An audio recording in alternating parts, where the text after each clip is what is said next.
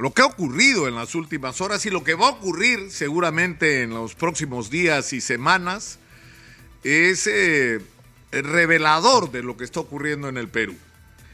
Es decir, el Tribunal Constitucional, por un lado, ha resuelto que la disolución del Congreso, eh, eh, promovida por Martín Vizcarra, en esta controversia sobre en qué condiciones sí es válida y en qué condiciones no la aplicación de la cuestión de confianza y la acumulación de cuestiones de confianza para cerrar el Congreso, ha abierto la puerta, por supuesto, para quienes ahora van a plantear, como ya ha sido anunciado en el Congreso por el congresista Muñante, de eh, abrir un proceso o denunciar constitucionalmente a Martín Vizcarra y a todo su gabinete a todo su gabinete, incluyendo Salvador del Solar, en primer lugar, eh, por, eh, por supuesto, infracción a la Constitución.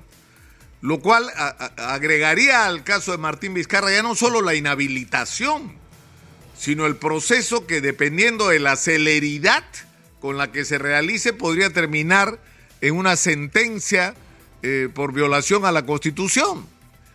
Entonces, el objetivo está claro, ¿no?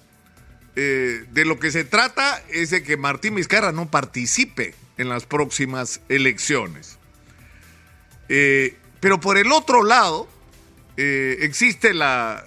Es decir, bueno, ha ocurrido en medio de todo esto lo de Zoraida Ábalos, ¿no? Que es algo que realmente, es decir, ya, ¿por qué se acusa a Zoraida Ábalos? Porque ella no investigó o continuó o realizó las diligencias de investigación sobre Pedro Castillo eh, el tema es que eh, durante décadas, siempre, la postura de los fiscales de la nación fue no tocar al presidente.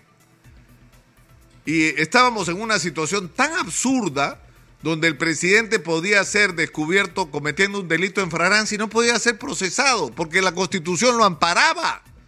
Entonces la discusión era la siguiente, cierto, la constitución dice que tú no puedes acusar al presidente durante su ejercicio por los delitos que pueda haber cometido en, ese periodo.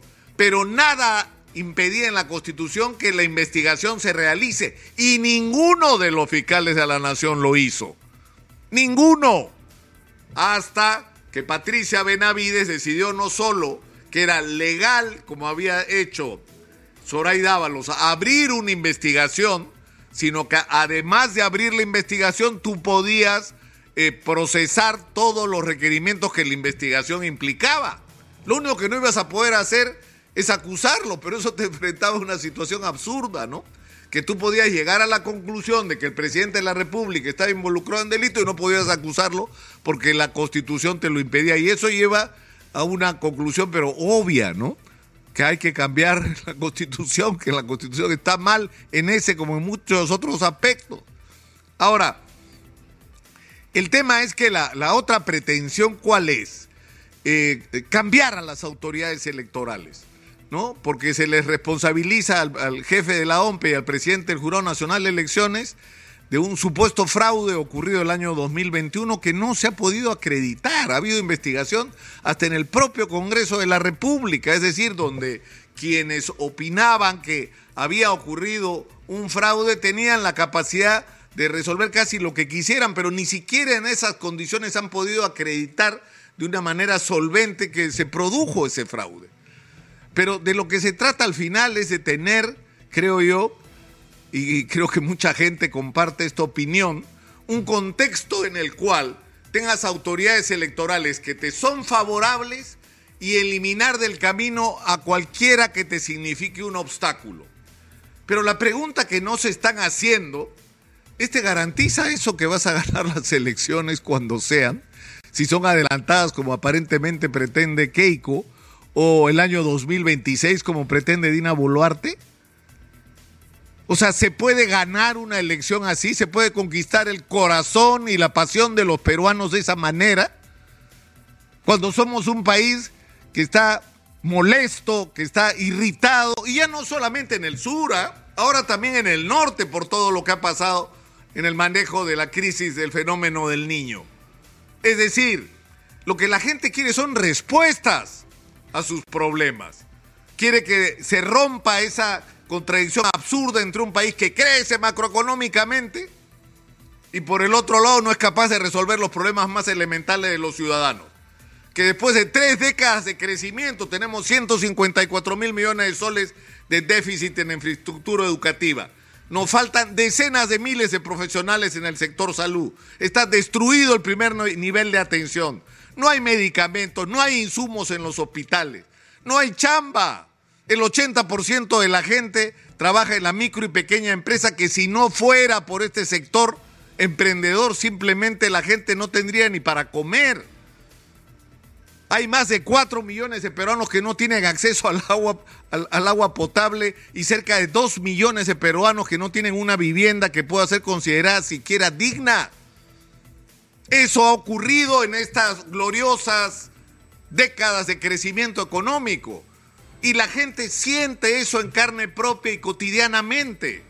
Y la pandemia sirvió para ponerlo en evidencia y la crisis del dengue ha vuelto a poner en evidencia los problemas y los defectos de lo que hemos estado haciendo todos estos años. Y la urgencia de hacer correcciones que nos permitan no perder lo positivo que se ha hecho en estos años, pero por el otro lado hacer lo que no se hizo en estos años.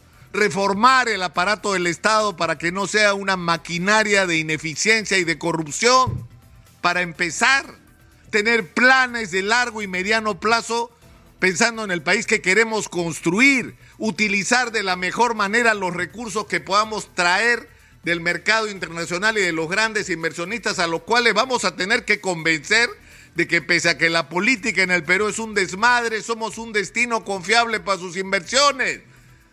¿Quién coño va a invertir en un país que cambió seis veces de presidente en siete años?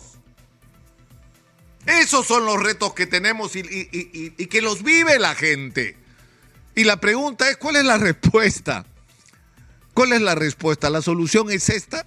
¿Eliminar eh, candidatos con operaciones, eh, no sé cómo calificarlas?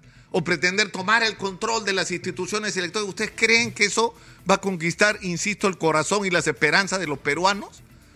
o por el contrario puede abrir peligrosamente el camino, peligrosamente, a gente a la cual no le guste lo que está pasando, no se sienta satisfecha con las ofertas que tiene y terminemos en manos una vez más de algún aventurero, de algún outsider y que el Perú se siga cayendo por el barranco del desorden y de la falta de perspectiva.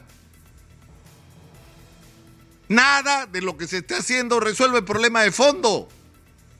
Puedes eliminar a todos los candidatos que quieras, pero no has construido nada.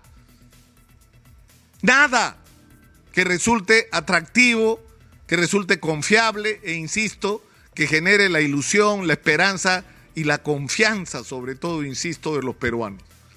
Yo creo que estamos en un momento realmente crítico que quienes tienen hoy la mayoría del Congreso se están equivocando, que están tomando decisiones para los que no tienen legitimidad, que en el momento que menos se lo esperen, el edificio se va a caer y que vamos a entrar en lo que lamentablemente es hasta ahora una perspectiva incierta.